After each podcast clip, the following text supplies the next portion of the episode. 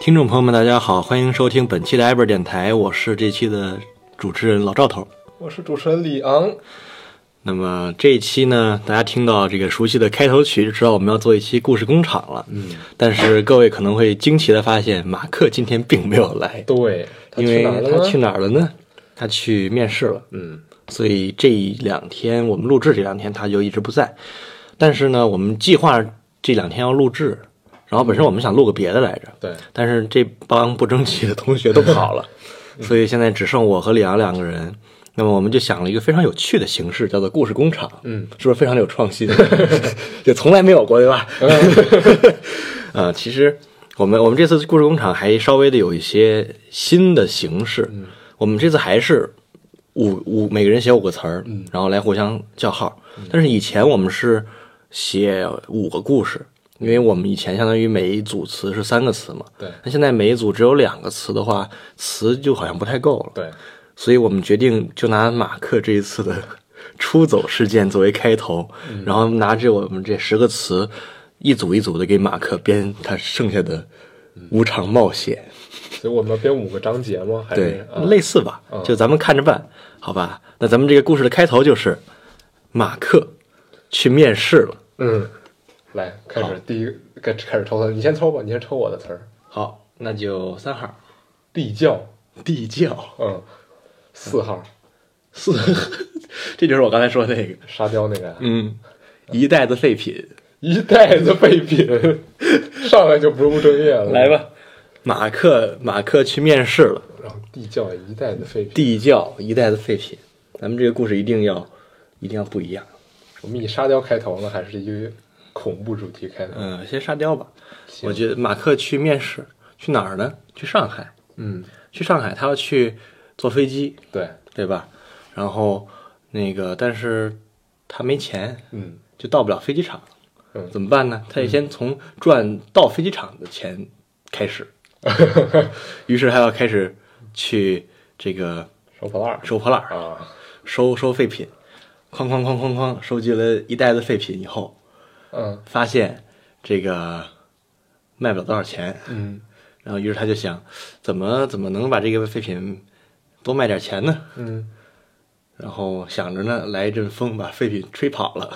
一袋子废品吹 跑了，笑然话后去追废品。嗯看在大马路上有一个人追着一袋子大 一袋子废品 在街上跑，嗯然后跑着跑着也不知道跑了几天几夜， 也不知道跑了多远，嗯跑到了一个地窖里，终于抓住了那个废品，嗯，但是他不知道怎么出来的。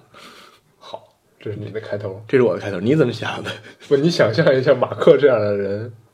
追着一袋子垃圾在在马路上跑，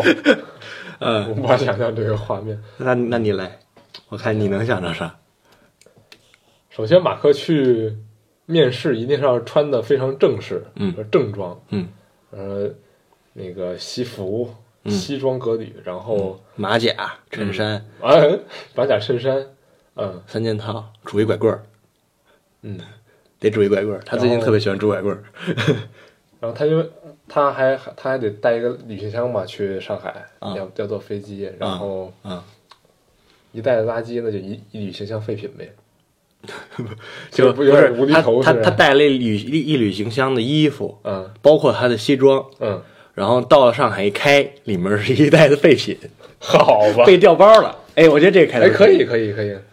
那怎么然着后地窖啊寻找他在寻找他的那个，废品不是去他首先什么给废品？先他的先给衣服去哪儿？对他先他先给那个航空公司打电话，嗯，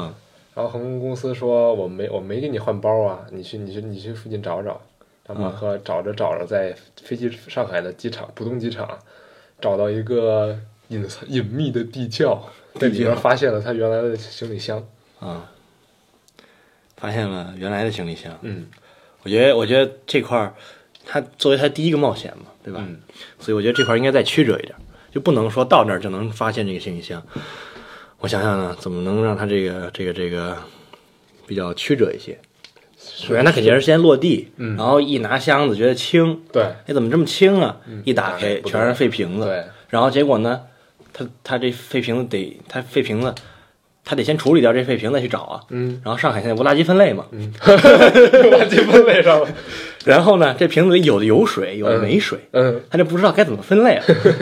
就想这是可回收垃圾啊，还是不可回收垃圾？嗯是干垃圾是是垃圾，是有害垃圾还是什么垃圾？嗯然后他就开始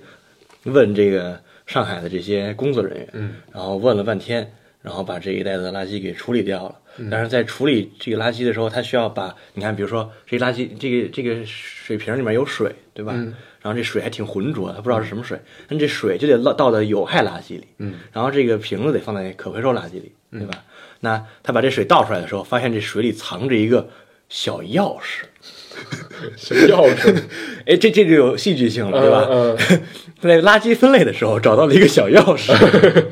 他说：“哎，这个小钥匙是什么垃圾呢？”嗯，然后想着想着，突然他意识到这个钥匙可以自己留着，他不用必须把它扔掉。嗯，于是他要把这个钥匙留下，然后没想到这个钥匙在后来他的这个寻找他自己旅行箱的这个过程中发挥了重要的作用。嗯，然后于是呢，他就把这些垃圾都处理掉了，然后去找旅行箱。嗯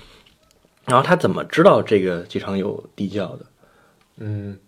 首先他得想，嗯， 就是凡事须得研究才会。这想法吗？这个不不听我们节，不是我们内部人员还不知道我们在说什么。 嗯，那个马马克得，他首先收到那个那个满是瓶子那个旅行箱，首先肯定是不能是随便有人就掉包的，肯定那个人得有那个人一些有一些特定的对目目的，也不是所有人都掉包了，嗯就他这箱子掉包了。对，，而且还里面还带一钥匙，嗯，所以就是有目的的。对，然后也是他在不同的瓶呃分发在垃圾分类过程中，在不同的瓶子上看到了不同的标记，然后推测出推测出浦东机场有一个地窖，什么话呀？然后他就拿这个钥匙到处去捅，是吧？嗯捅 捅捅，就是捅谁呀？ 就就见着锁孔就捅呗，嗯，见着锁孔就捅，然后咵捅到保安保保安室了，别捅捅开了一个上面标着这个安全出口的地方，嗯，然后呢打开以后发现里面不是安全出口，这是向下的，里面是一个跟消防消防员那种那一棍儿一个铁棍儿，嗯然后底下是一个、啊一个冒着点绿光的一个地方。然后他想，那这钥匙既然能开这儿，那我肯定要下去啊。嗯，然后他就下去了好，啊。第一章就结束了，对，第第一章就结束了。这马克寻找寻找行李箱的故事，嗯，好，那就是第一第一第一第一章的故事。 ，OK，好，那么咱们现在就进入第二章。好，第一个冒险叫做找到钥匙啊。嗯，第二个冒险来，那你来抽我想啊一号鸡蛋卷儿， 鸡蛋卷儿，我我我刚才抽的是四号是吧？那我抽三号，算命先 生，天鸡蛋卷儿跟算命先生。鸡蛋卷儿跟三命先生，嗯那这个马克捅开了浦东机场的，嗯浦东机场的一扇安全出口的门，嗯，然后呢，下到了一个发着绿光的地窖里。嗯里面他在地窖里面，他嗅到了自己行李箱的气 味，他马克是什么呀？他嗅到自己行李箱的 气 味。像话吗？我想啊，那反正他就有一个直觉，就是自己的行李箱就在这儿。嗯然后呢，他就往里走，他往里走，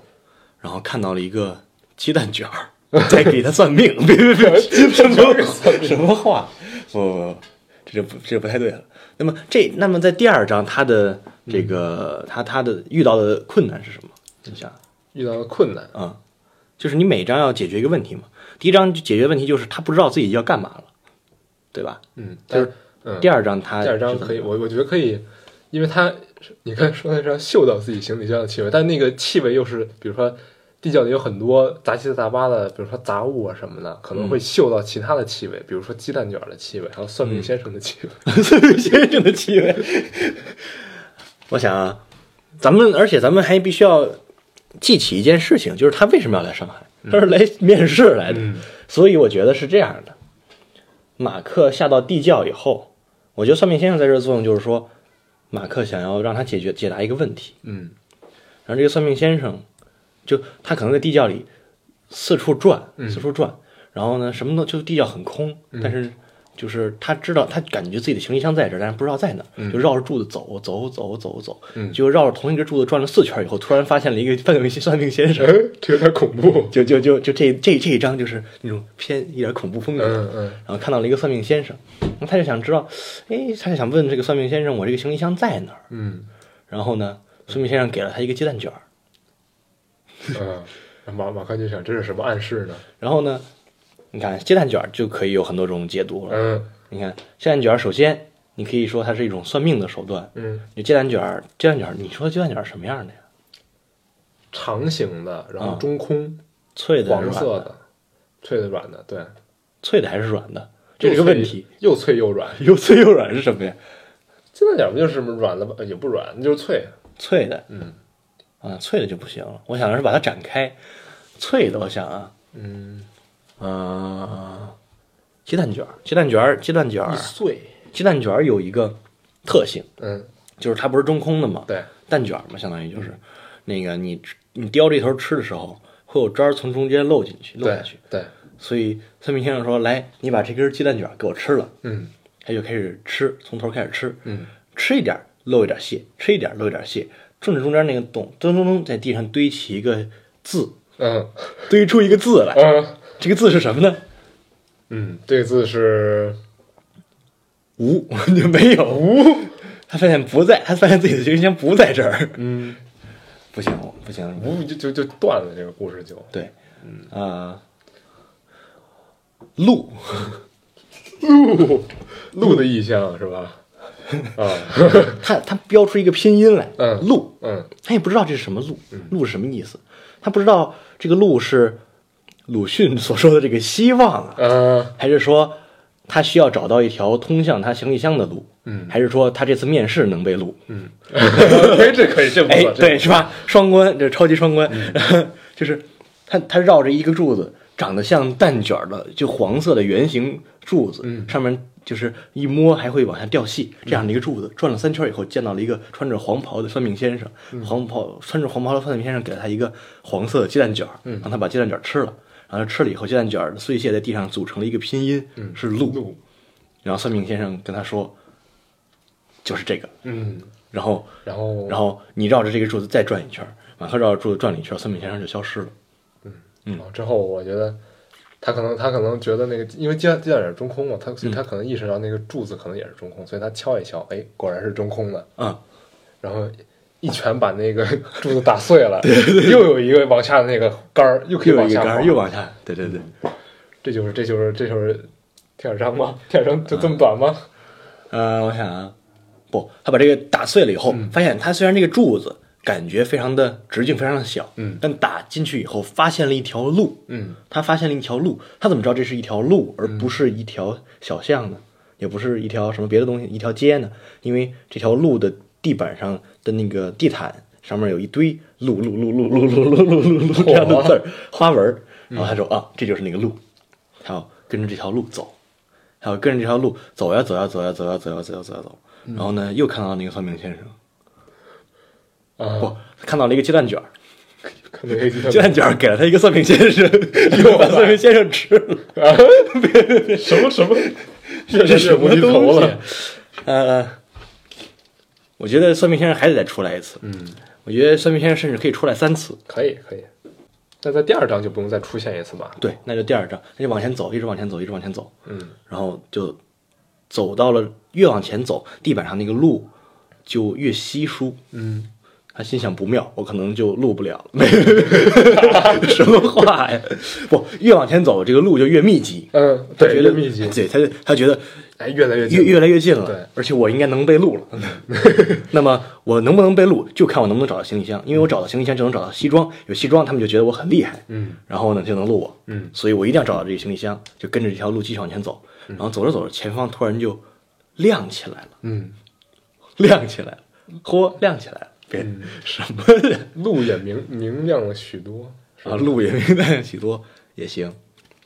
一轮一轮红日升了起来，嗯， 行。这个意象啊，别非常学好习一下。那咱们这第二章就完了。嗯，第二章相当于给了他一个解决问题的方法。那第二章我们起个什么小标题呢？呃，蛋卷儿与鹿，蛋卷儿与鹿，就这样吧，或者随蛋卷儿逗号算命先生与鹿，嗯都行。行哎行这么着，来第三第三个啊，嗯，呃，二号闹市区，闹市区嗯嗯，我也来二号，秋千，闹市哦区秋千，这个有意思突了，然感觉有一些转变，突然有一些转变了。那么马克在找他的行李箱的时候发生了什么事情呢？路越来越密集，路地上的路越来越密集，地上的路字儿 越来越密集。嗯，嗯，是不是能够指引，比如说路越来越密集，然后他就相当于他前面不是出现了光吗？嗯就出来了，嗯出来就出来以后发现他根本就不在机场，嗯，他跑到了上海上海的一个闹市闹市区。区，嗯，嗯对对对，对，他就想，哎，那我这个行李箱怎么会在这儿呢？嗯他也不太明白自己的行李箱为什么在这儿，但是既然路把他引引导在这儿了，嗯他就一定要去寻找。嗯，然后呢，然后我觉得闹市区，闹市区我觉得可以做做文章。嗯闹市区里面应该会有一些很有趣的东西，比如说，比如说，比如他这个时候他突然饿了，嗯，虽然说刚刚吃了一个蛋卷儿，但是蛋卷儿他不正解饿，蛋卷儿不解饿，反而把他这个饿劲儿给勾上来了。嗯，他要吃东西，开胃是吧？他要吃东西，嗯而且他的钱包没放在行李箱里，嗯所以他还有钱。他上海有什么可吃的呢？还有钱为什么还要找行李箱？啊，别哎，不啊，他钱就够吃饭，不够买西装的呀，哦，是吧？是不是非常合理？ 太真实，对，就就，然后他就，因为他那个西装很贵，啊嗯，就倾家荡产的西装， 随便是什么就货给了一次面试是吧？ 也 这什么话？呃，还有成人礼呢。对，像话吗？呃，我想啊，他他他去吃饭，那像上海有什么可吃的呀？小笼包，上海灌汤小笼包，嗯，可以，又又该吃东西了，还便宜，还便宜。嗯，嗯，你街去头闹街市头就有，对闹市区，闹市区他想找个小笼包，嗯然后呢，这有想象一个场景啊，就这一条上海那叫弄堂对吧？我没去过，反正就是类似胡同，我记得上海那个类似胡同那个就是弄堂，嗯反正就算闹市区吧，就闹市区一条街上红红火火生意有四家小笼包的店，嗯，然后有叫什么，呃，这叫什么什么，呃，丁氏小笼包，嗯， 然后丁小笼包， 不行，丁义小笼包， 嗯，然后还有丁氏家族小笼包，丁氏四个小笼包， 像话，四个小笼包在这儿打架，嗯就是说谁才是真正的小笼包始祖， 嗯，是丁氏、丁丁义还是丁氏家 族？以四个小笼包在这儿打起可来。然后呢，马克就过来了，说：“那我得解决一下你们这个问题，啊因为我要吃小笼包，你们不能在这一直打呀。嗯那我怎么怎么怎么解决你们这个问题呢？”嗯，哎，马克从兜里掏出一个秋 千，掏出来了，都是哆啦 A 梦， 真是 那一门 都带 A 嘛名儿里好， 啊、反正呃，我想马克把他们四个人带到了一个秋千，嗯，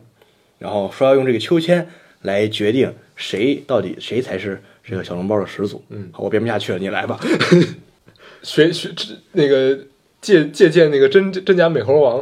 啊，那个秋千荡的最高的才是真的丁氏小笼包的那个掌门人，是吧？啊然后那个马克就把那个四个门店老板给带上去了，啊，然后跟他叫们丁甲、丁乙、丁丙和丁 丁。然后把把四个丁乙、丁甲、丁丙、丁丙、丁丁啊带上去，啊，说你们一个你们一个一个当，谁谁当到最高，那谁就是最最高掌门人。好啊，就一个一个来，丁甲上去了，啊，丁甲上去了，晃悠晃悠晃悠晃悠，哎呀，荡不动。丁甲是一老头儿， 嗯丁甲是一老头儿，嗯那个满头白发，嗯，然后那个那个那个皱纹儿一笑能夹死蚊子那种，一皱纹笑掐着门，好 啊一，笑皱纹儿能夹死蚊子那然后种。说话还啊还还缺一颗牙还是得吧还是还还是哎这这这没法儿没法儿没法儿当上了，这没没劲儿，是吧嗯？然后丁甲就下来了，然后换丁乙，丁乙就厉害了，丁乙能荡，丁乙哐哐哐荡荡了一个六十度角儿，他那六十度角，啊，丁乙还很很得意，说嗯朝丁甲说：“你看你老骨头不行了吧？”嗯哎，丁丙上来说：“不不不，你不对，我我 这个我荡的比你高。嗯哎，丁丙就上来了，丁丙上来以后，哐哐哐，荡到荡到一百八十度，哇，我牛，这都能倒过来了，这这牛是杂演杂技的吧？这是嗯，， 然后好这像掉最一个后，对他掉不下来还，嗯就特别厉害。然后最后丁丁上场了，《丁丁历险记》啊，《丁丁历险记》那那是一个这个著名的。著名的这个是哪儿的呀？比利时 的比利时的啊作品。他说这个丁丁也是个比利时人，嗯比利时人说这个上海丁丁氏家族小笼包是我们丁丁那个丁丁这你们听听着那么诡异，是我们搞的，嗯啊，这比利时人这么说了，嗯然后马克笑了笑，然后说：“来，你荡一个吧。”然后他上这秋千，揉揉揉开始转起来了，转圈儿了转起来了，啊对对对转起来了。然后就就一下就他就大家都惊叹了，嗯，太厉害了，这果然是果然是果然是这个这个小笼包掌门人。嗯但是这个时候，马克微微一笑说：“不对，嗯，就是丁家才是。”对对对对，我想的是这个，哎，为什么呢？因为这个丁氏小笼包的创始人嗯在小的时候，嗯，他能荡，这不是他他他创建这个已经时间太长了，嗯现在肯定是一个很老的人，嗯他就没有没有体能去荡秋千。嗯你们这些追求把秋千荡出花来的人，都肯定是这些假冒伪劣的，嗯就是这个丁家这个小笼包才是最好的，嗯，就是他才是掌门人，嗯把这个问题解决了，然后马克就去吃了这个丁这个丁氏丁氏小笼 包，丁丁甲还特高兴，哎，这年轻人有见识啊，是是是是，然后他就就好，这这这一段儿嗯，这段儿我觉得没完，没完，因为这肯定没完对，这一段儿他是解决了这个问题，嗯但是接下来这个事情该对他的这个找他的行李箱这事儿该有什么干涉作用？我想的是，他吃边吃小笼包，他边边吃小笼包，小笼包是得蘸点东西吧？蘸醋还是蘸什么呀？蘸点儿，呃，马克是不是一般人啊？嗯，马克是这个蘸他蘸芥末，怎 么？ 蘸他芥蘸小笼包蘸芥末，他蘸抹茶，他想蘸抹茶，蘸抹但茶是行。但是老板嗯丁甲不知道什么是抹茶，他老啊，他他没听说过什么是抹茶呀。他说：“这是是，哎，小伙子，什么是抹茶 呀？”又来了然后呢，这个马克说了，抹茶就是那种绿的，嗯，绿的嗯能抹在那个吃的时候能当酱，嗯能当这个调料，这这种东西啊，啊，这个呀，这个呀，等会儿给你拿过来。哎，然后拿过来以后芥芥末末，嗯，哎不错。啊，然后呢，所以有什么意义吗？ 这个，对，然后吃完了以后，哎呀马那个马克辣的辣的不得了，啊嗯，然后就出来找水喝，找水，嗯，对，找水喝，然后。这老板还后面说呢，哎，加多宝八块钱一罐儿，北冰洋十块钱一罐 儿。嘿嘿， 不像话。那个，然后啊，嗯，你先说，你先说，我我我这儿有一个想法，你你先说他找水，啊，但他因为辣的，辣的有点精神不正常，就是有点癫狂的状态。然后他往地上看，发现就是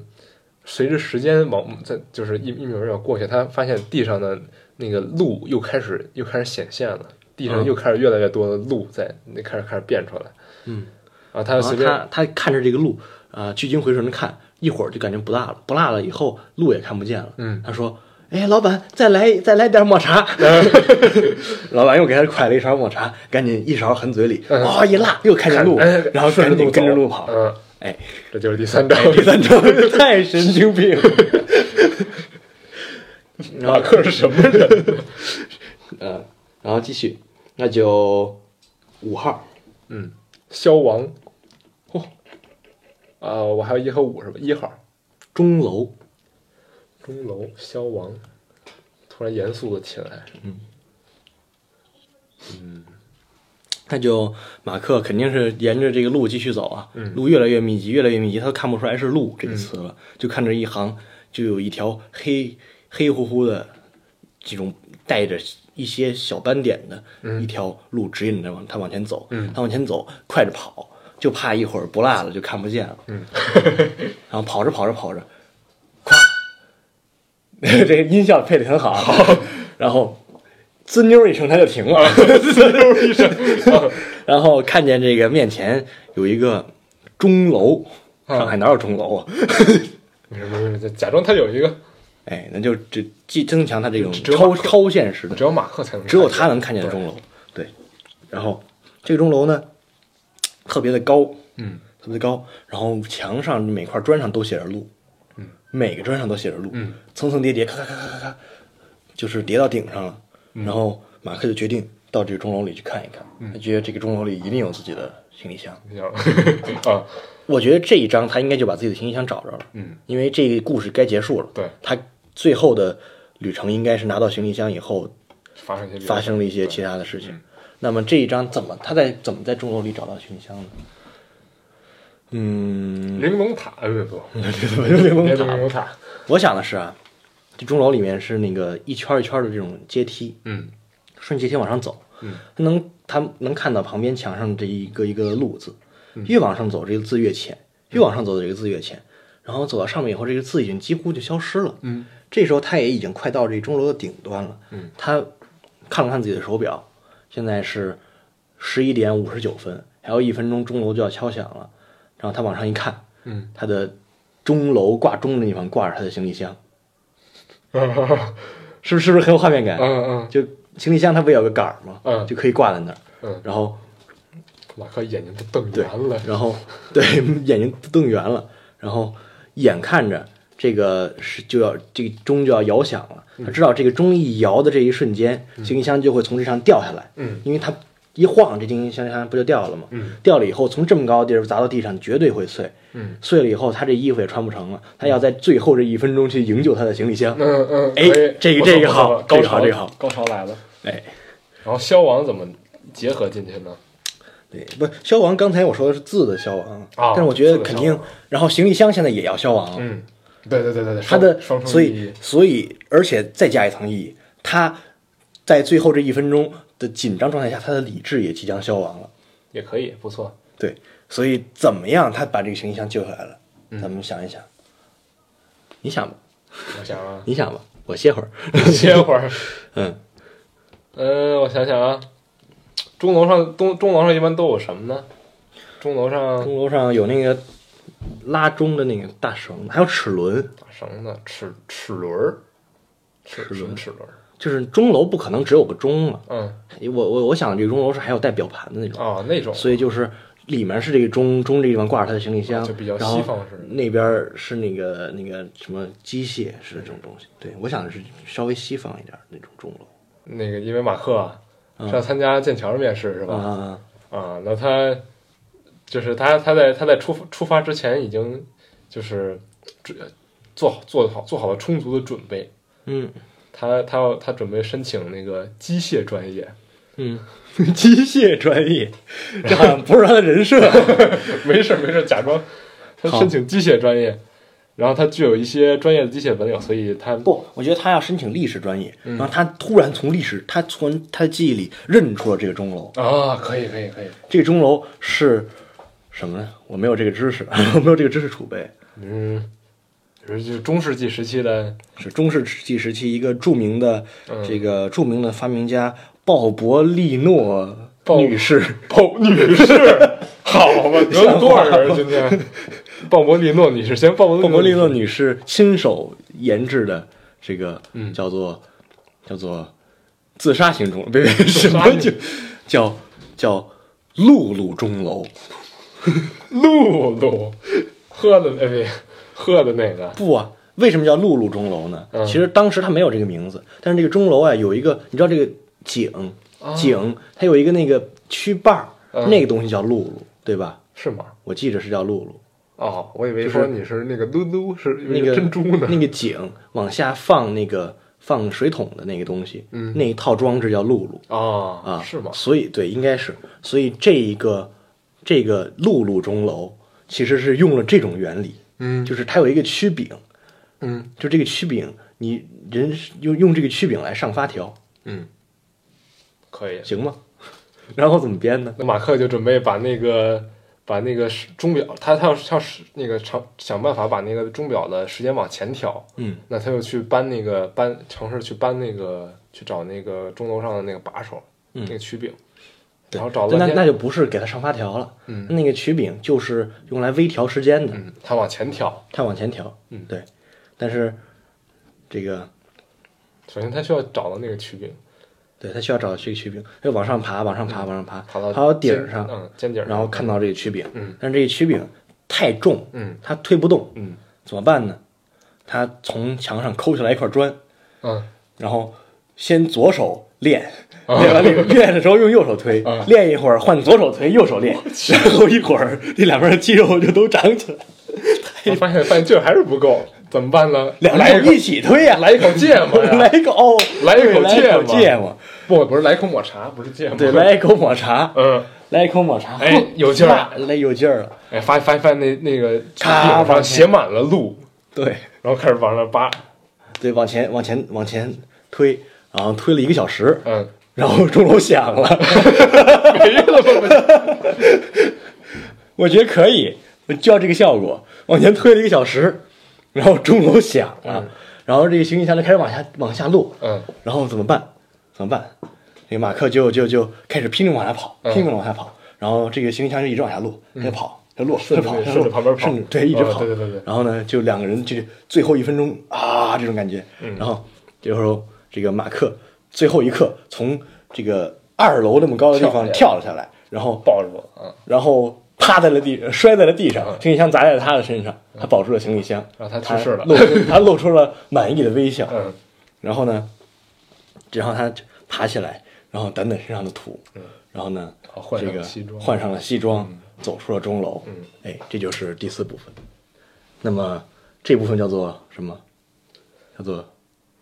钟楼，这这叫钟楼，可以可以可以叫可以钟钟楼。嗯然后最后一部分，这部分我觉得会非常精彩。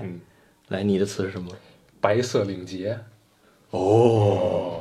我的词特别的应景儿，嗯，墓地哦，不错，特别好。那么最后呢，他穿上了西装，他准备去面试了。嗯，啊，马克推开了钟楼沉重的大门，嗯，面前不是闹市区了，嗯，面前变成了一一面一片墓地，嗯墓地中间坐着他的主考官，主考官戴着可以一个白色的领结，嗯领结的四角上还渗着血，嗯， 有点太可怕了。这有点太恐怖了。这是面试吗？ 这万圣节特别节目，我这是过去了。嗯，那那那你想，再想想，就到墓地了怎么样？嗯，呃，我想啊，这一张哦，等会儿嗯他刚才他刚才还得开一下行李箱，除行李箱里面他发现除了自己的西装以外，还多了一样东西，嗯多了一个白色的领结。嗯他刚他戴的领他戴的不是领结，那是领带，还是红色的领带，因为他是 Red Society 的。 哎，好好，他私以为这样的领带能够救他，嗯但是他发现领带消失了，嗯变成了一个白色的领结。嗯，他不知道这是不是某种是不是某种暗示呢？是不是某种让他破除封建迷信的思想呢？哎，白色，白色不应该是就是社会没有风没有没有生气不啊，就是红色的领带消失了，说明他要破除啊封建迷信的思想。嗯白色领结呢，领带变成了领结呢，又代表他这种更加正式，我以为代表主法呢， 别什么呀？像话。 就说明最后的这一最最后的这一个面试的这个场景变得更加的肃穆，没有领结的这种随意，而是这种呃没有领带的这种随意，而是领结的这种庄庄重的这种对对对感觉。但是白色又和黑色的领结不一样，白色领结代表的是这种社会的冷冰，又来了，白色领结就就大家随便解释吧，反正我也不知道空洞感，啊。对对对墓和墓地的气对嗯氛对对很很，合这。种肃穆肃杀的这种感觉。对，然后这个墓地里面透出了悠悠的鬼火，嗯，然后马克慢慢的走到了墓地的中然后央他，发现了前面有一个墓碑，对，墓碑旁边坐围着围围坐了三个人，然后三个人都面向着那个墓碑，其中两个人侧面对着他，有一个人背背对着他，嗯然后他往往前走，然后他说我来面试了，啊，呃，这这有点不有有点有点违和，那个没事，然后墓碑上刻着他的面试题目 嗯， ，Describe the city you live in，别呀， 别出来，哦，结束了 就，别呀，说这个墓碑是一个练习碑，嗯你得先练习你的声音音量，嗯你得让在墓碑底下的人听到，你才能继续往前走。嗯这个墓碑上的问题就是 describe the city you live in。另外那三个人，两个侧对着，还有背对着人，都在大声的朗读诵读这一句话，错落有致，高低起伏，嗯给人一种毛骨悚然的感觉。嗯，不错但不错嗯是马克并没有这样做，马克认真的回答了这道题，傻子吗？ 然后然后得了一个三十分，他过了，别马克马克这个就就就认真的回答了这道题，然后然后这个时候不这个时候从底下伸出一只手抓住了马克的脚踝，把他拉了下去。然后这个这个时候一个苍老的声音跟他说：“非常不错，你是今天第一个真正回答这道题的人，我对你非常的满意。”马克定睛一看，发现是发现是那个算命的先 生，嗯嗨，这算命先生，我以为是包子的老板。我的老板啊！ 再来一个，再来一个，见吧。 嗯，发现是这个算命的先生。嗯算命先生又递给他一个蛋卷儿。嗯，这次呢，这个这次发现这个蛋卷，这次发现这个蛋卷儿不那个更加的酥脆，嗯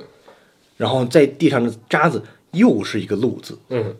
马克突然明白，嗯，这是翠露的意思呀。翠露，好 啊，翠好啊好啊，太棒了，翠 露翠露的意思，这太吉祥了，这顿时充满了信心。嗯然后算命先生跟他说：“别急，我这儿有一个法宝给你。”嗯，一看，是一是一罐黄芥末。黄芥末，哎，没问题吧？嗯是不是特别特别合适？嗯啊，他之前吃芥末渡过了难关，嗯这次一个穿着黄袍的黄袍的这个算命先生，嗯在黄土黄土覆盖的墓墓碑底下，嗯那个让他吃了一个黄色的蛋卷儿，还给了他一罐黄芥末，嗯是不是特别特别特别棒？然后他带着这个马克带着这罐黄芥末就出来了，嗯，从墓墓地爬出来了。另外那三个人都看傻了，这这怎么回事儿？这个，然后但是虽然看傻，但是嘴里还一直在念叨 “Describe the city you live in, describe the city you live in”。嗯然后马克就带着他的黄芥末继续往前走，前方有三块墓碑，嗯，然后直觉告诉他不，然后他不知道该往哪个墓碑走，于是他吃了一口黄芥末，嗯，眼前突然迷离了起来，一个大大的“路”字在左手边的墓碑上，嗯，让他然往左后上面他开就始走向左手边的墓碑走去。嗯，好，你继续编吧。然后，然后发现那个他走进那个墓碑，发现，呃，墓碑上写了另外一句话：“Read an arti- article 别。别”什么别不行不行不行， 不阅读下面的文章，然后回答回答回答接下来的问题。然后文章写着什么呢？嗯，不，我觉得到这个墓碑上面的时候，这墓碑上的问题是是有一些关于他这一次经历，经历的东西。比如说一个在钟楼，一个在钟楼顶上的人，呃，一个一个在比如说二十层钟楼顶上的人，去呃发现了他他他的行李箱不小心掉下去了，然后不，他他遇到了三块墓碑，第一块墓碑说，第一块墓碑是一个，就他他第一遇到第一个墓碑，上面写的问题非常的简单，嗯他说，他说如果你有一件重要的东西丢了，嗯而你觉得它可能在一个很危险的境地中，你是否会冒险去前往这个境地？嗯，哎，不错，哎，这个问题非常像面试题，对吧？ 然后他就把自己的第一章的故、第二章的故事讲了一遍。嗯，哎对，，然后就就这个这个墓碑咔移开了，嗯，露露出了后面的三个下面的三个小墓碑， 墓碑套 娃套娃啊 好吗？露出了三个小墓碑，啊他又吃了一勺黄芥末，看到这三个墓碑中的右边，右边这对个，他说他说想象一下，嗯有有安迪、安大迪、安二迪和安三迪四个老板，呃他们。他们他们起了争执，他们起了争执，要去要分出谁是这个家的，谁是这个家这个呃不谁是这个他们手下的这个生意的这种这传个承创的传对承传承正正式传承人对。那么你将会用怎么样的方法去去找到这个？嗯，他然讲后了又秋把千讲的了他故事，嗯秋千的故事，然后他又顺利的过了这一关。然后墓碑慢慢地移开，嗯露出了三个更小的墓 碑。看不见了都。他他吃了一个他吃了一勺黄芥末，发现看不太清楚，然后他又吃了一勺绿芥末，发现也看不太清楚。嗯，他把黄芥末和绿芥末和在一起，和出了一款全新的黄绿芥末。黄绿芥末，黄绿芥末终于看清楚了最后那个中碑上间的儿字那。个墓碑，最后那个碑上的字写的是，嗯写的是，呃，写的是什么呢？嗯，写的是，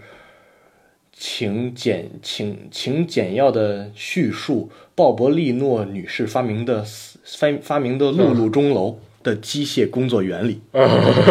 他从自己的回忆中把最后一章的内容也回忆了出来，嗯于是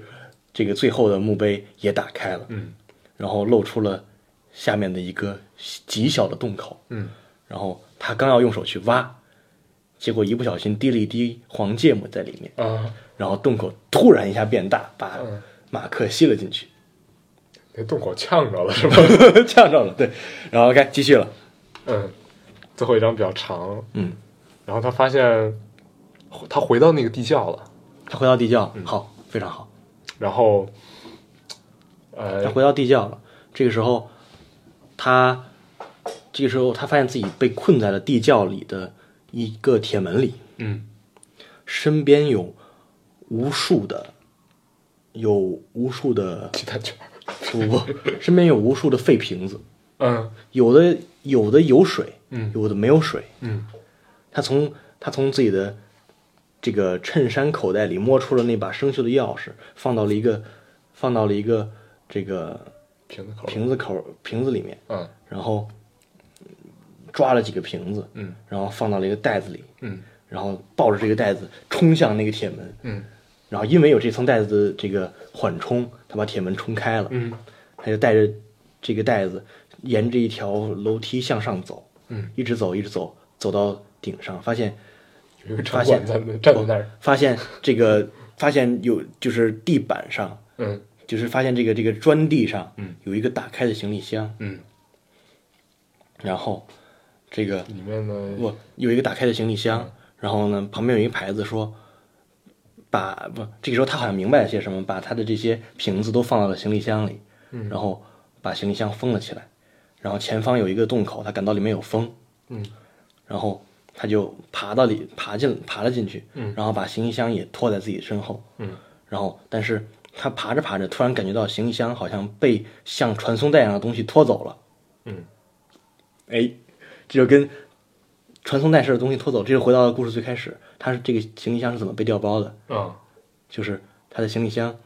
是从那个机场的传送带出来、嗯以后，发现都换了嘛，对吧？他感觉他拉着行李箱在那个通风口里爬，嗯但是感觉行李箱好像被什么传送带一样的东西给拉走，嗯然后他感到有些茫然，但是还是继续往前爬，他不想回到刚才那个地方了，嗯爬了出来，他发现自己回到了机场，就是啊对对回到对了对机场，然后然后出口的地方摆着他的行李箱，嗯然后他打开了行李箱，发现里面没有西装，因为西装穿在他身上。嗯然后他感到很满意，然后看了看时间，这是该他他该回来的时候了。嗯然后他去办登机牌儿，准备回来了回家，嗯然后就故事就这样结束了。补了嗯还行。是不是？是不是？我觉得还可以吧。你还有什么想法吗？你有什么嗯最更后一好张可以再加一点儿，比如说你刚才这个是比较就相当于行进的结局我想把它就拉到，就是让它能够 link back 回去，嗯因为毕竟这里面有一个行李箱的调换这个事儿，你得把它解释出来，嗯所以就最后这样一个很迷幻的结尾。但是最后一章好像太正经了。像前面这个老头儿摇秋千 这些，这些我觉得都挺好。正最经后正经点儿挺好最后应该也也也有这个风格在，会更好一我些。刚才是从那个走到墓碑前面看到三个人那儿，嗯想到了一个另外一种另外一个故事线，嗯就是他走到走到那个走到三个人面前，然后那三个人都没有在看他，只是念的 “Describe the city you live in”，嗯然后他开始那个就是出来嘣一声，然后他开始他开始他开始那个描述他自己的 city，然后、然后突然间就是你能想象像一个他天空还有他周围所有的东西轰一下，就像一个全全息图像一般，然后把他就是住的那个城市用三用用全息图像的那种形式给给映出来了。嗯在他在他旁边儿就比就比比较科幻，嗯，然后突然科幻。嗯，然后他他盯着他那个他盯着那个就是其中的每一个建筑，他开始他开始描述自己住的城市，嗯然后他首先他看到自己的家，嗯，没什么，然后他然后然后发现，哎，那个家他门走开了，嗯打开了，然后里面走出一个马克他自己，嗯，走出来之后，然后他再他再他再转了一下头，比如说转转了三十度，他看、看向另外一个图像，他看到一个浦东机浦东机场，嗯，然后马克马克马克从里面走出来，他发现那个那那个人他他在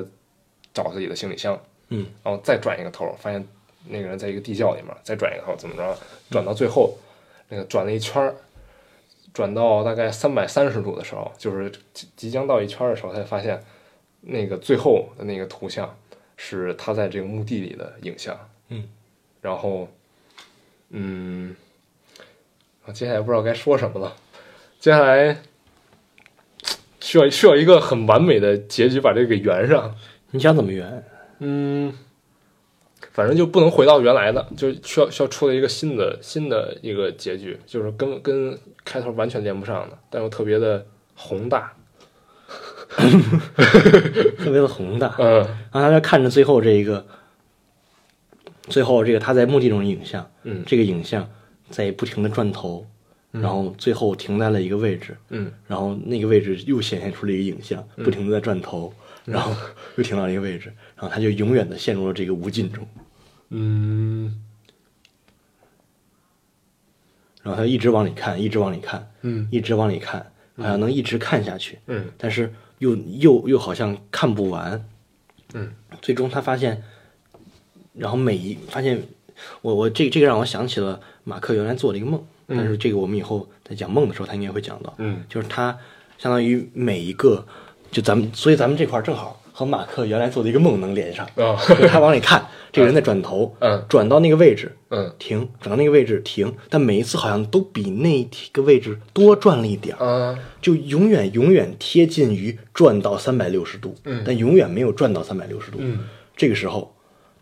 怎么样呢？ 我也不知道该怎么出说。了一条，出然后广告之后马突然上没了，就所有的都消消失了。嗯然后前面那个三个主考官，那个把头微微转过来，眼睛冒着一点什么蓝色的鬼眼睛鬼鬼鬼眼光睛，对，告诉你你被拒 了。呃，周考官说你被还没有说剧还是录的时候，嗯，突然马克掏出了他的黄芥末， 看我有黄芥末，然后周考官把刚出口的剧咽了回去，说录了。 主考官不喜欢吃芥末，合着 突然沙雕起来。呃，你你你想吧，想刚才突那个所有的全息影像突然间就消失了，三个主考官那个把头转过来冒出不来，，全印象消失了，发现他自己根本不在一个墓地里，嗯，在一个在一个白色的屋子里，纯白色的屋子里，然后墙与墙之间没有接口，嗯，然后面前是一个纯白色的桌子，然后白的他有些看不出来这是个桌子，嗯，然后桌子后面坐着三个穿着白色西装的主考官，嗯，就回到正常正常了，对，也可以，也不错。嗯，然后然后最后最后一个镜头，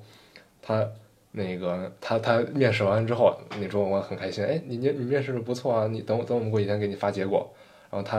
往往那儿瞟了一眼，就是他想看那个到底是录瞟瞟他到底是录还是没录，嗯，就发现那个主考官的那个纸上写着一个字儿“录是拼音写了一个拼音录，”，可以啊，对，就跟刚才那个是一样，嗯，对，你就这么着吧，嗯，不错。嗯，不错不错，这个故事不错，希望马克到时候能够听到这个故事，露出开心的微笑。 那么这期的故事工厂就结束了，，好，各位同学，各位各位听众听众们，嗯，再见，再见。拜拜。